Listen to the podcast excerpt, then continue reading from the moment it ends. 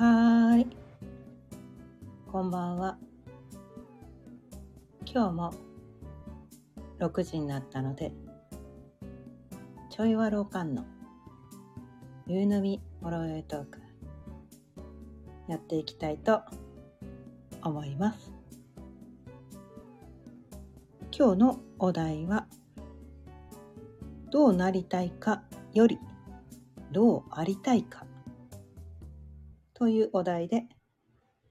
お伝えしていきたいと思います。改めましてこんばんは、かよねえです。毎日夕方6時からだいたい30分ぐらいその日のテーマを決めて気づきのヒントをお伝えしています。あ、ケロリンさんこんばんは。今日も聞いてくださってありがとうございます。かりんと食べながら晩ご飯の用意しながら。はい。かりんと美味しいですよね。でね、今日のね、このね、どうなりたいかよりどうありたいかっていうことなんだけど、うん。こうね、私たちってこう、なんていうのかな。こうなりたいみたいな感じで夢を抱きますよね。特に子供の頃とか大人になったらこうなりたいっていう感じでね夢を抱いてああなりたいみたいなね、うん、なんかこう理想の大人像みたいなね。なんかそういうのをこう抱いて生きてきたと思うんですね。うん。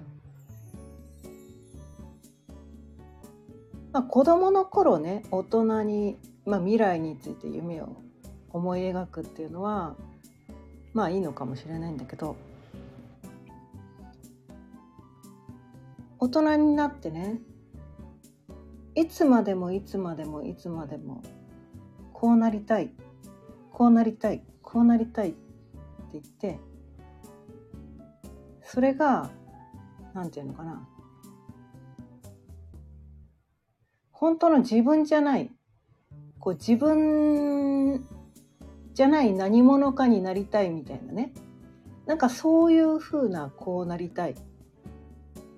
ていう理想像を描いてしまうともう常にこう自己否定の状態なんですよねその状態っていうのは。今のままの私はダメだからこうなりたいみたいなね。こうなりたいと思えば思うほど自己否定なんですよ。このままじゃダメみたいなね。こんな私じゃダメ。ああならなきゃダメなのみたいなね。あ音楽途切れちゃった。あ、大丈夫かな？うん。なんかね、そういうふうに、まあそうならない人もいるかもしれないんだけどね。うん。ちゃんとね一歩ずつねこの未来に向けてねそそうなるために一歩ずつこうマイペースで進んでいける人はまあそれがダメっていうわけじゃないんだけどダメってわけじゃないんだけどね全然。でそういうね自分にそれを目指してねなれる人も多分いるんだと思うんだけどそれをねこうなんていうのかな自己否定の材料にしてしまうのは良くないよっていうことなんですよね。うん、このままの私じゃダメだからああなりたいみたいな。ね、例えばね私こう日本人なんだけど白人になりたいああなりたいっていうのは無理じゃないですか。到底逆立ちしてもかなわないわけですよ。白人になんかなりないブルーアイズになりたいまあね、ブルーのコンタクトを入れることはできるかもしれないけどこう到底かなわない何者かになりなりたい、ね、自分じゃない全然違う人になりたいっていうのはそれは違うよねってことなんですよ。うん、例えば営業マンがね先月は売り上げが50万だったけど来月は60万にするぞとかそういうそういうメスなんかこう一歩一歩先の目標を抱いて60万稼げる営業マンになりたいっていうそういうそういうのは全然ありなんだけどそういうのは全然別に自己否定とかじゃなくてこうなんていうのかな健全なこう目標設定みたいな感じなんだけどそういうのじゃなくてこういわゆる夢みたいなこと、いやそれ本当魔法使わないと無理だよねみたいな。ね、うん、普通の主婦がアメリカ大統領になりたいとか言ったらいやそれは本当魔法使わないと無理だよねとか 思うわけですよね。うん、だからそういうのがそうそういうのでねこんなただの主婦の私なんかダメって責めてたらいやそれ一生苦しいままだよねみたいな。ね50歳のね主婦がスーパーモデルになりたいとかいうのもいやそれもいやそれも無理なんじゃない？みたいな。もう明らかにこう自分じゃない、ね、スーパーモデルじゃない。私はダメみたいな感じで自己否定に走ってたりするといやそれ違うよね。って突っ込みたくなるっていうね。でも意外と人ってそういうなんかねいやあなたそれやる人じゃないよね。とかいやもともとあなたそういう人じゃないよね。みたいな。そういう夢を抱いてねそれになれない自分を否定してたりするんだよね。みたいな。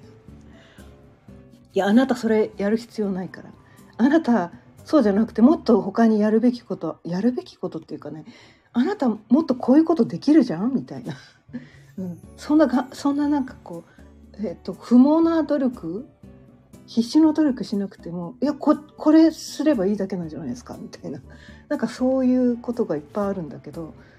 いやそそれは自分にとっては当たり前にできるからいやそれやってもねみたいな。感じでねこう自分にできないようなこう必死で頑張らなきゃできないようなことをできるようにならなきゃダメなんじゃないかみたいなね。なんかそこに向かいがちなんですよね。うん。努力しない人はダメだみたいなね。頑張んなきゃダメだみたいなね、今自分が当たり前にできることやってえそれじゃダメでしょとか思いがちなんだけど意外とその今自分ができることをが周りの人に求められてることだったりするんだよね。実はね。実はね。でもねそこを忘れて忘れてっていうかそこを見ずいやそれじゃない。それじゃないの。って言ってなりたい、ね、理想の自分を追い求めてでもその理想の自分って全然自分じゃないから、ね、自分じゃない何者かにななろうとしてそうなれないって言ってこう悩み続けるっていうね。で鬱になったりとかね。自暴自棄になったりとかね。なんかこう自分を責めたりとかね。愚痴ったりとかね。ぐちゃぐちゃぐちゃぐちゃね。頭の中でねごちゃごちゃ。なんで私はこうなれないの？私はこんなに不幸みたいなね。なんかそういう風にしてね。考えちゃうんだよね。みたいな、まあ、私も散々やってきたんで。私もそれをやってきたのでねうん。わかるんですけどある時ね気づいた。諦めたんです。いや私はもともとそういう人じゃない。みたいな他のね人はできることでも私はもともとそういう素質持ってないんだっていうのがねこの星読みをやることで気づけたので私やるとこそこじゃないっていうのに気づけてあなんて今までなんかとんちんかなことやってたんだろうみたいなねことに気づいてなんかねでもねどこかほっとしたんですよ。あそこ目指さなくてもいいんだっていうところに気づけてあ頑張んなくてよかったんだ。このままでよかったんだ。なんだ。当たり前にできることをやってるだけでよかったんだって思ったらすごいなんかね肩の荷が下りて今までこう無理して頑張って必死で努力して努力して努力して死ぬまで努力してみたいな。なんかそれをやらなきゃいけないと思っててこ私はダメ。私は全然何もできない。ダメダメ人間って言って自分を責めて生きてきたけどそうじゃなかったんだ。っていうことに気づけてすごい生きるのが楽になったんですよね。だからそのいらない思い込みこうならなければいけないっていうこうならなきゃこうなりたいを手放してじゃあもともと私ってどういう人だったの？周りの人にどういうこと言われる？みたいなね。こう人にねよく言われる言葉ってあると思うんですよ。うん、第一印象とかね、うん、あとは第一印象じゃなくてもよく言われる言葉、うん、もうそれをやるしかないんですよ。それをやるしかないんです。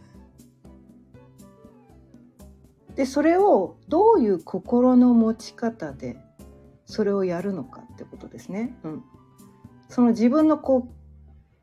きらめきポイントっていうのかな自分の魅力、うん、それはやっぱりもう自分を知らなきゃいけないんですね。自分の魅力はどこなんだと。今持ってるね昔からこれは私だけに持ってる魅力なんだと。これは私の個性なんだ。それがダイヤモンドなんだ。ままだ原石かもしれないけどね。うん。原石かもしれないけど磨けば光るダイヤモンドをみんなが持ってる。ね。まだ咲いてないかもしれない。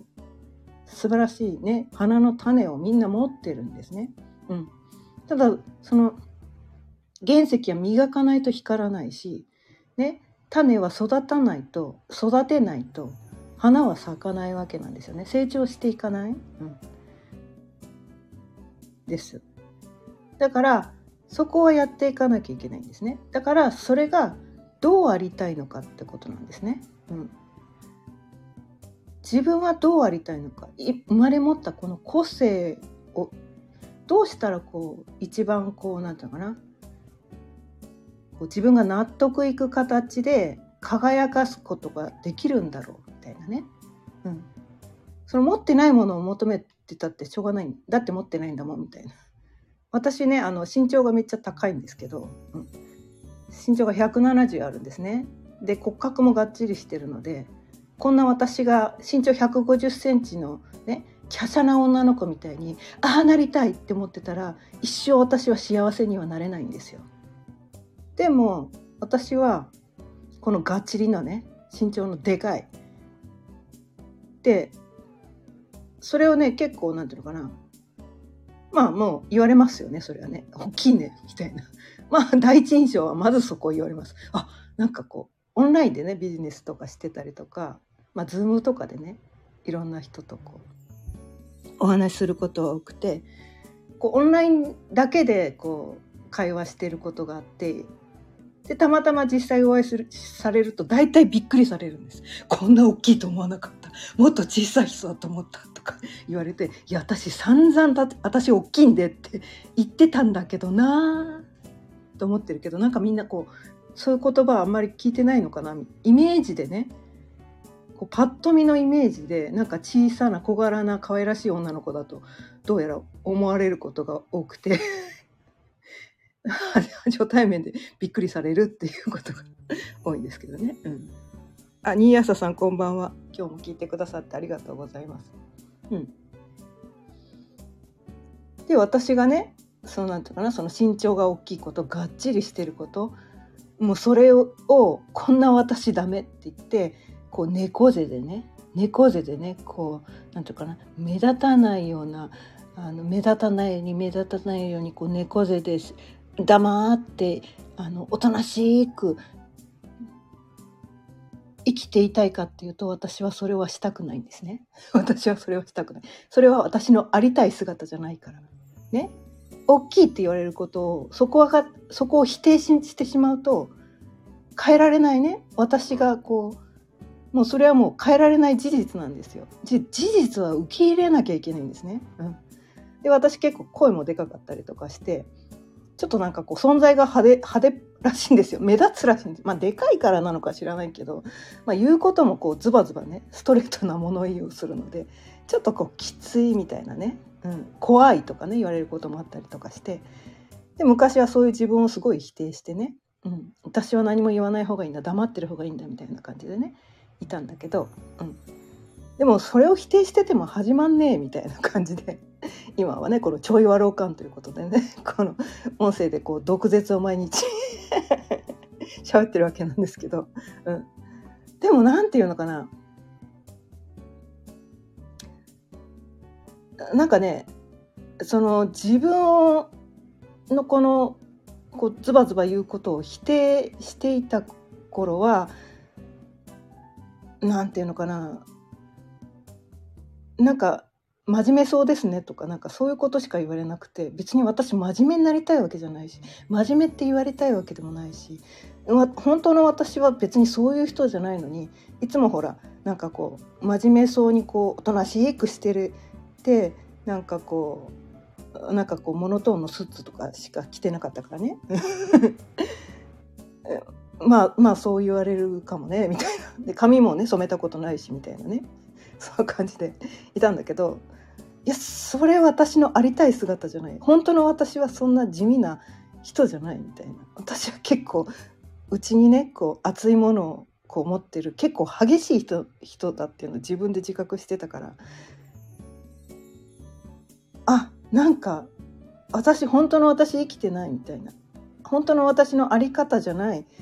生き方してるっていうのに周りからのそのね言われる言葉でちょっと気づいて。それは自分自分を否定してたからそういう印象を周りにこう抱かせてたんだなと思ったからそれは本来の私じゃないみたいな。なんかすごいこう自分で自分をこう押さえつけてこう本当の自分を隠して生きてたから周りの人にもなんかこう誤解されてたみたいなところがあってそれは私のありたいあり方じゃないと思って、まあ、最初はね怖かったです最初はこの本当の自分を出すのが怖かったから、うん、なて言われるか分かんないからねだってほら毒舌吐いたらそれはねこう、ま、悪く言われますよね。でこんな大きなね、がたいのいい人が派手な洋服着たら「何あの人」とか言われるんじゃないかなとかすっごいいろいろ思ってました。でもなんかねある人にね、うん、なんかこうまあ個人ビジネスをね始めてで私がこう売れるためにはどうすればいいでしょうって 一回こうコンサルみたいな人に聞いたら「ミニスカート履いてください」「ショートパンツ履いてください」って言われてはって思ったんですよ。その時私52歳でした。それまでミニスカートもショートパンツも履いたことのない人なんですよ。20代の頃ですらそんなこそんなの履いてなかった、まあ、うちの中ではね。うちの中でこうなんていうのかな。こう寝巻きとかでは着たことあったけどいや外にそんなのっていうか50過ぎてそんな格好したら犯罪でしょみたいな感じで思ってて。いやそれはとか思ってすごい抵抗してたんですね。うん、でもなんかね妙にその言葉がじ私の中に残ってしまって半年ぐらい悩み悩んだ末に思い切って履いてみました。そしたらね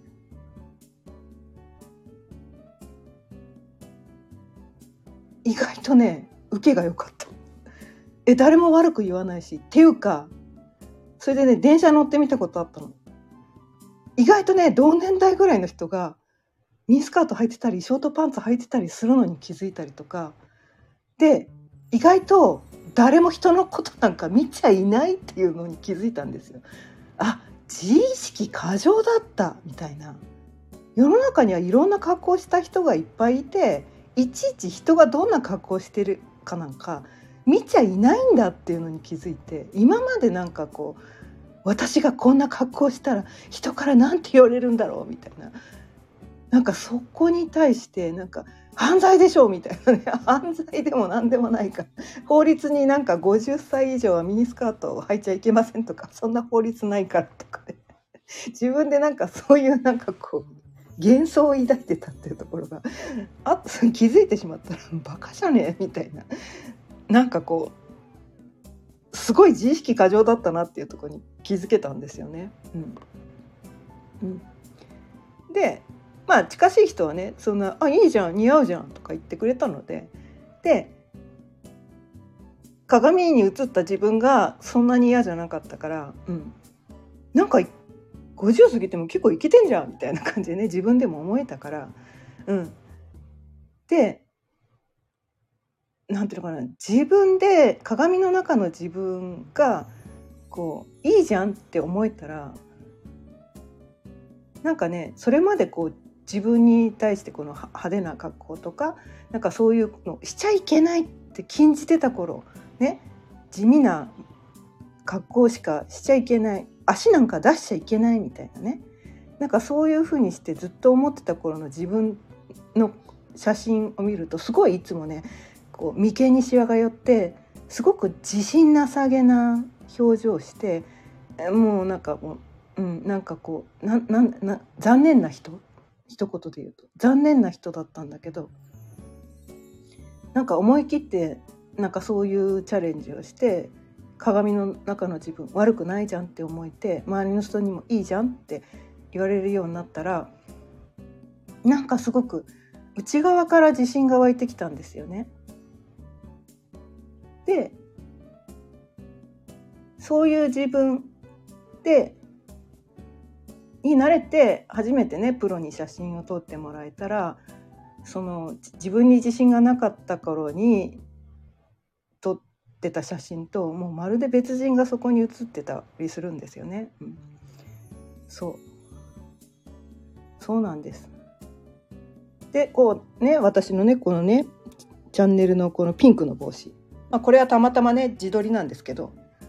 もうこんなねピンクの帽子なんかかぶるなんかねもう全然ねデベがスキニー履いても後ろから刺されないからいやそんなことはないと思います。まあ、この間も言ってたけど何て言うのかな鏡の中の自分がいいじゃん似合うじゃんって思えてればそれでいいのかなと思っているんですね。まあ刺されるかどうかは私は保証はしませんけど、うん、自分がいいじゃんって思えればそれでいいと思います。うん、でも私は何て言うのかな自分だけじゃなくて結構周りの人に勧められた格好をねまずはしました。あなたこういうのが似合いそうよっていうのでね。うん、でそれはねこのまああのコンサルさん？あなたがビジネスで売れるためにはミニスカートとかショートパンツ履いた方がいいですよって言われたからそれを履いて履いてみていいじゃんって思えたから、まあ、そういうことですよね。プロ。プロの目であなたはこれが似合いますよ。これを着たらきっと周りの人の評価が高くなりますよっていうなんかそういうプロの意見を素直に聞くっていう、うん、それをやってみることでそれまでね自分がそういう何て言うのかな自分のその個人的なこれが履いてみたいこれが着てみたいとかそういう個人的な欲望とかじゃなくてそういう第三者プロねプロの第三者友達とかじゃないですよ。プロのね。私あのファッションコンサルも受けたことあるんですけどそういうプロの意見を聞いてそこを参考にしてでそれでこうこういうの着たらどうかなっていうのでね着てみた。っていう話なので、うん、そこはねちょっとなんかこう微妙にケロリーさんが言ってるのとちょっと微妙に違うかもしれないけど、うん、で、うん、なんかそれをしてみることでそれまでね私にそんなのは似合うわけないみたいなちょっとだから自分に対してこう制限をかけてたところがそのプロの意見を素直に取り入れることによって世界が広がったってことなんですね。うん、それでこう今までこう自分に自信がなかったけどやっぱりプロっていうのはね、うん、冷静に判断してくるので第三者のね客観的な意見をくれるので、うん、そういう人の意見で世界が広がったっていう。でそれをやって自信が出たってことなんですよね。やっぱりなんかなんていうのかな他の人の意見なんか聞かない私はこれが聞き聞きたいのみたいななんかそこだけでやってると、まあ、ファッションデザイナーになるくらいファッションセンスがいい人だったら違うと思うんですけどそれでもいいと思うんだけどもしそうじゃないんだったらね普通のど素人のねファッションのセンスがうんどうなんだろうっていう人が個人的な判断で私はこれが着たいの着たいから着るのってやってるとちょっととんちんかな話になっちゃうかもしれないよね。誰にでも何だ、ね、誰でも好きな格好をすればいいのかって。私もだからねまあ私は着たいとは思わないけどフリフリ似合わないんですね。超恐ろしく似合わないんですよ。フリフリ似合わない。私はそういうのは大嫌いだから着ないんだけど。着ないんだけどね。いややっぱりね似合う似合わないってありますよ、うん、似合う似合わないっていうのはあるから、うん、どれだったらこう自分がこう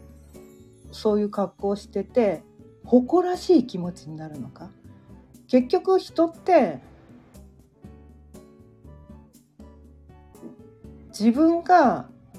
何ていうのかなそういう自分が好きこういう私が好きねこう似合う格好をして周りの人にもやっぱ褒めてほしいんですよね結局ね。似合いますねとか素敵ですねとか。言われたいわけなんですよ。まあこれはね自我の声だからね、うん、無視してもいいけどやっぱね人として生きてる以上やっぱ人に似合うね素敵だねってやっぱり言われたいわけですよね特に女性は男性から素敵ですね似合いますねって言われたいわけなんですよね。うんだからそれをただ自分のエゴだけで私はこれから着たいから着てるのになんで似合わないって似合うって言ってくれないのっていやそれは違うだろう。だって似合ってないもん。っていうかね。なんかそういうことなんですよね。うん、でありたい自分はこれはねエゴエゴの声というよりはどっちかっていうと何て言うかな。こうどうしたら自分がこう自分に対してこう自信を持ってうん、あの誇らしい気持ちでいられるか。ね。それはやっぱりエゴだけエゴまっしぐらはあんまり誇らしくないと思うんですよね。やっぱりどこかこう人の役に立つような、うん、何かができている状態、うん、それがまあこれはね、まあ、ファッションは関係ないんだけどね。もうあり方ってそういうことなんですよね。着てる服関係ないんですよ。うん、着てる服もあるけどゼロじゃないけど、うん、あり方なんですよね。そう内側からそのなんていうのかな。自信が溢れて内側から光を発してる状態、うん、自分に対して自分自分を信じられる。ね。私は自分に誇りを持ってこれをやってるとかなんかそういう風な自分の内側からこう誇らしい気持ちとか光が溢れてる状態、うん、それは人によって何をしてるか、ね、どういうあり方なのかっていうのは人によって違うと思います。うん、その人がもともと生まれ持った個性、うん、それを生かしてる状態がその状態だと思うんですね。うん、で私はもともとこのねこの火の要素がすごく強い人なんですね。うん、火の要素が強い人なのでこうね昔の私みたいに自分に自信がなくてこう人の後ろに隠れて黙ってる状態って絶対火じゃないですよねそれってね。火じゃないんですよ。だから私は熱くね熱く燃えてなきゃ燃えてるのが私らしいんですね。うん。私はね。それ人によって違いますよ。風の要素が強い人はクールな感じがその人らしいかもしれないし水の要素が強い人はこうしっとりと落ち着いた感じで人に寄り添って優しい感じがその人らしいのかもしれないし地の要素が強い人はこうどっしりとね落ち着いた感じで堅実な感じで生きてるね。それがその人らしい、ね、その人らしく輝いてる状態っていうのがそういうことかもしれないしその割合って人それぞれバラバラでまあ、私地の要素もね水の要素も風の要素もまああのそれそれなりにあるんだけど一番強いのはやっぱりこのね火の要素だったりするんですよ。だから私は人の後ろに隠れて地味な格好で黙ってるっていうのはそれは私のこのね一番多い火の要素っていうのが全然生かされてない状態でそれは私が自分に対して誇らしい状態ではないし私の内側から光り輝いてる状態ではないんですね。なので私はこのねピンクのド派手な 帽子をかぶってねこうスタンド F 毎日熱く語ってるわけです。私の中の火をねメラメラと燃やしながらねこれが私のありたいあり方なんですね。はっきりものを言う、ね、ちょっとたまに独白みたいなね、うん、そんな感じはこの私の火の要素がさせてる、うん、ですね、うん、だからみんなが同じことやんなくていいんですよ。その人なりのあり方。自分なりのあり方、うん、自分がどうあったら自分に対して誇り高い。それは多分人の悪口言ったりとか愚痴言ったりとかしてる状態じゃないはずなんですね。私はこんなにダメなんですって言ってる時にね私はこういうとこがダメなんですって言ってる時内側から光が輝いてるでしょうか？違う違うと思うんですね。自分に対して誇りを持ってる状態って愚痴言ってる時じゃないと思うんですよ。自分のダメなところを私はこんなに不幸なんですこんなにダメなんですって言ってる状態じゃないと思うんですね。自分の光を見てほしいんです。自分がどうしたら光り輝くのか。どうしたら自分が誇り高い状態でいられるのか。そこを見つめてほしいです。探してあげてほしいです。それは自分のためだけでなく周りの人のためでもあるんです。そういう姿を見ると私もああなりたいってそれまでね自分に対してこう自己否定とかね自分責めをしたりとかなんかね自分の光を閉じ込めていた人がその誰かの輝く姿を見て私もああなりたいって思ってそういう影響を周りに与えられたら誰かの人生を救うことができるんですよね。直接ねその人に「あなたも輝いた方がいいわよ」とか あの面と向かって言う必要はないんだけどそんなことは一切必要なくて、うん、そんなことは一切必要なくて、うん、ただ自分が光を発すればいいだけなんです。おのずと周りはその影響を受けるはずなので。うん、ということでね今日はこう自分じゃない何者かになりたい。あ、火、風、水、土の要素って何ですか？まあこれはね、星読みの話になるので、うん、もし興味があれば、うん、星読みとか学んでいただければなと思います。ということで今日も30分過ぎたのでそろそろ終わりにしたいと思います。今日はどうなりたいかよりどうありたいかというお題でお伝えしてきました。今日も聞いてくださってありがとうございました。毎日夕方6時からだいたい30分ぐらいその日のテーマを決めて気づきのヒントをお伝えしています。また聞いてくださったら嬉しいです。それではまた明日。さようなら。